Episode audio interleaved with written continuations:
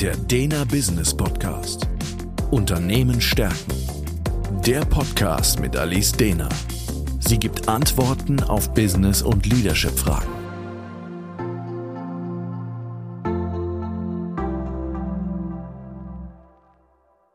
Herzlich willkommen zum Dena Business Podcast. Mein Name ist Alice Dena und Thema heute Motivation oder der Esel mit der Karotte vor der Nase.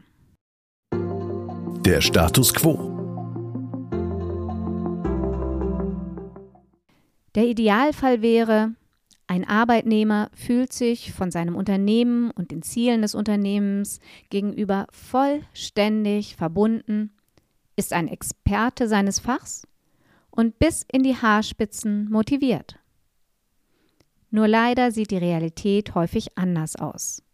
Nicht selten kommen Führungskräfte zu mir und fragen, wie sie es schaffen, ihr Team besser zu motivieren. Dass sie das Gefühl haben, die Motivation lässt zu wünschen übrig, bis hin, dass Einzelne vielleicht sogar eher Dienst nach Vorschrift machen. Oder immer wieder ankommen und nach mehr Geld fragen. Da ist die Frage, wie schafft man es, die Motivation zu steigern? Der Ansatz. Wenn man von extrinsischer Motivation spricht, kommt bei vielen das Bild des Esels mit der Karotte vor der Nase in den Kopf.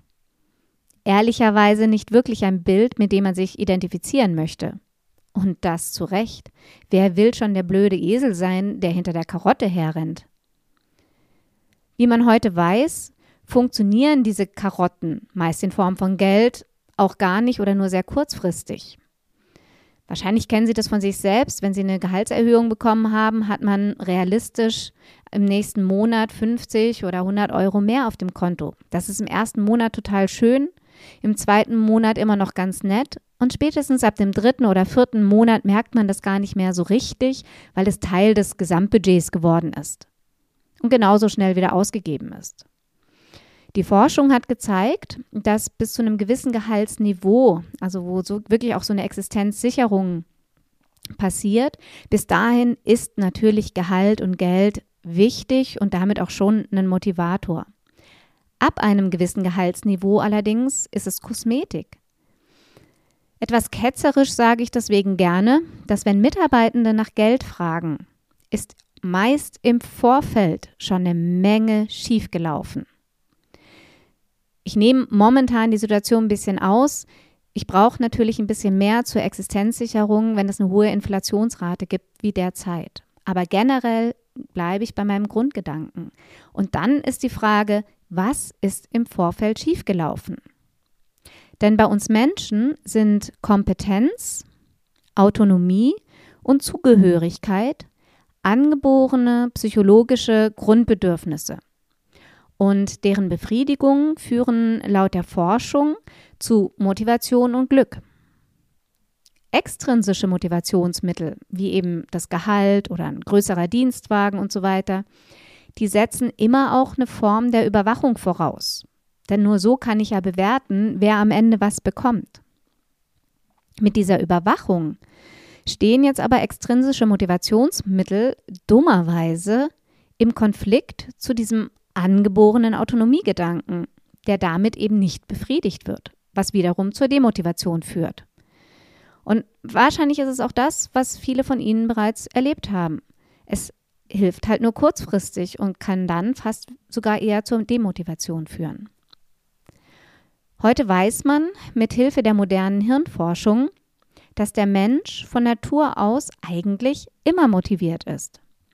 Wir kommen auf die Welt und wollen Probleme lösen und sind dabei hoch motiviert. Bei kleinen Kindern kann man das beobachten, wenn sie versuchen, in Sortierboxen dieses viereckige Bauklötzchen in das dreieckige Loch zu bekommen. Sie versuchen, dieses Problem zu lösen, bis sie eben das richtige Loch gefunden haben. Dazu muss sie niemand motivieren oder anregen. Die Motivation ist da. Also wir kommen wirklich auf die Welt und wollen Probleme lösen, weil das setzt unser hirninternes Belohnungssystem in Gang in Form von Hormonausschüttungen. Wenn Motivation also eine angeborene Eigenschaft des Menschen ist, stellt sich viel weniger die Frage, wie man jemanden motivieren kann, vor allem extrinsisch motivieren kann, sondern vielmehr die Frage, was die angeborenen, sehr effizienten Motivationssysteme unseres Gehirns in Gang bringt. Beziehungsweise noch viel wichtiger eigentlich die Frage, wie man sie behindert und was sie sogar stoppt.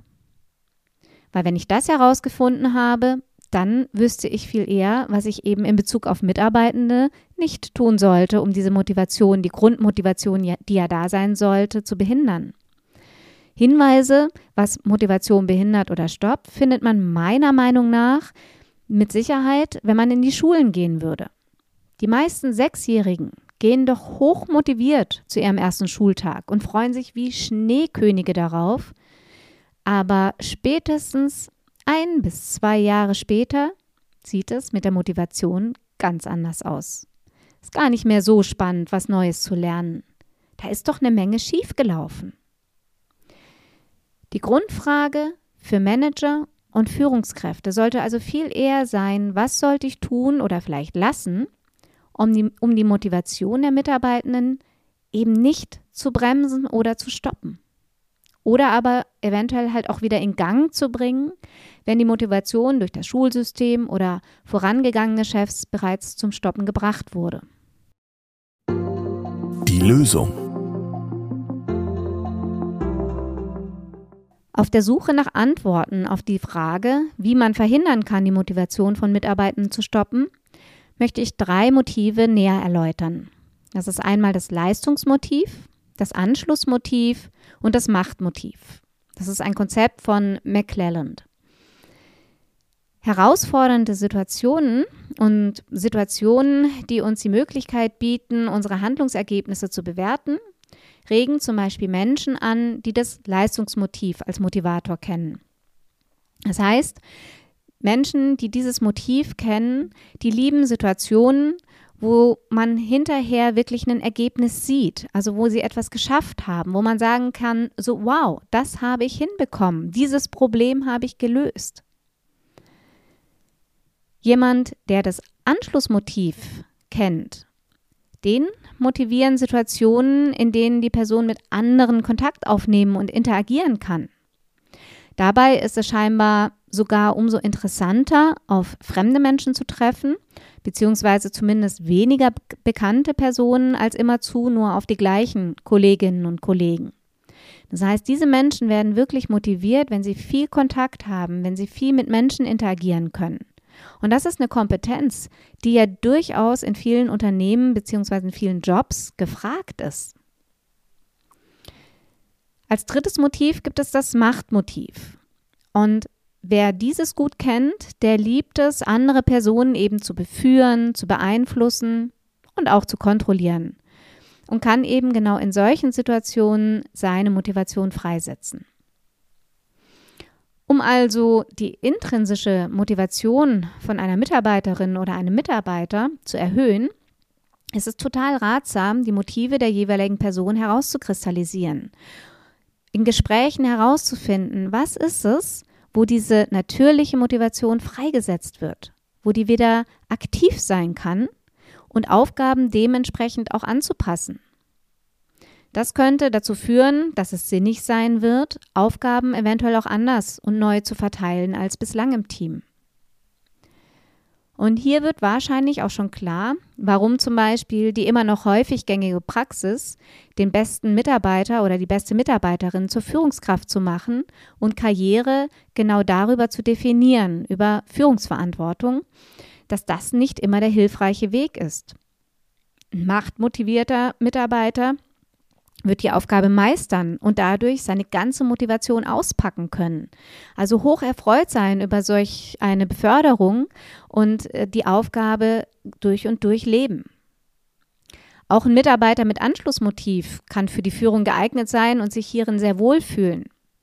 Könnte aber zum Beispiel auch einen guten Platz im Vertrieb finden weil es hier darum geht, viel mit anderen Menschen, mit neuen Menschen zu interagieren, Kontakt zu knüpfen und immer wieder sich auf neue Menschen einzustellen. In meinen Coachings habe ich aber eben auch immer wieder Führungskräfte, die diese ganze Führung von Mitarbeitern fürchterlich lästig finden und ihre Energie so viel Liebe in kreative Projekte stecken. Am besten ohne großen bürokratischen Aufwand. Da gehen sie auf und können ihre Kompetenzen voll ausleben.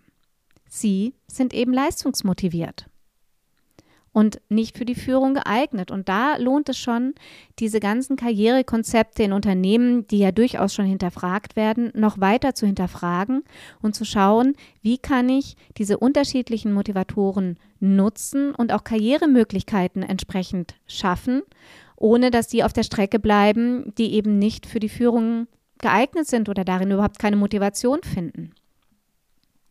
Generell Aufgaben, die zu unserem Motiv passen, fallen uns wesentlich leichter, werden meist als weniger mühsam empfunden und wir kommen viel schneller in diesen Flow-Zustand.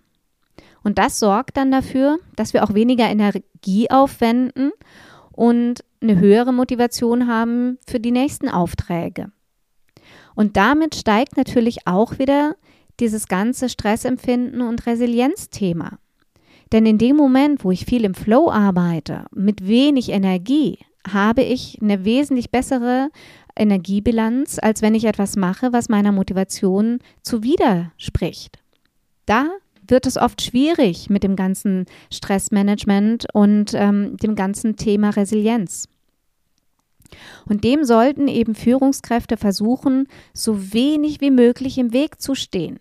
Also zu motivieren, indem sie die Motivatoren freilassen und nicht im Weg stehen, indem sie eben lernen, gezielt zu fördern und die Mitarbeitenden entsprechend ihrer Motive zu coachen.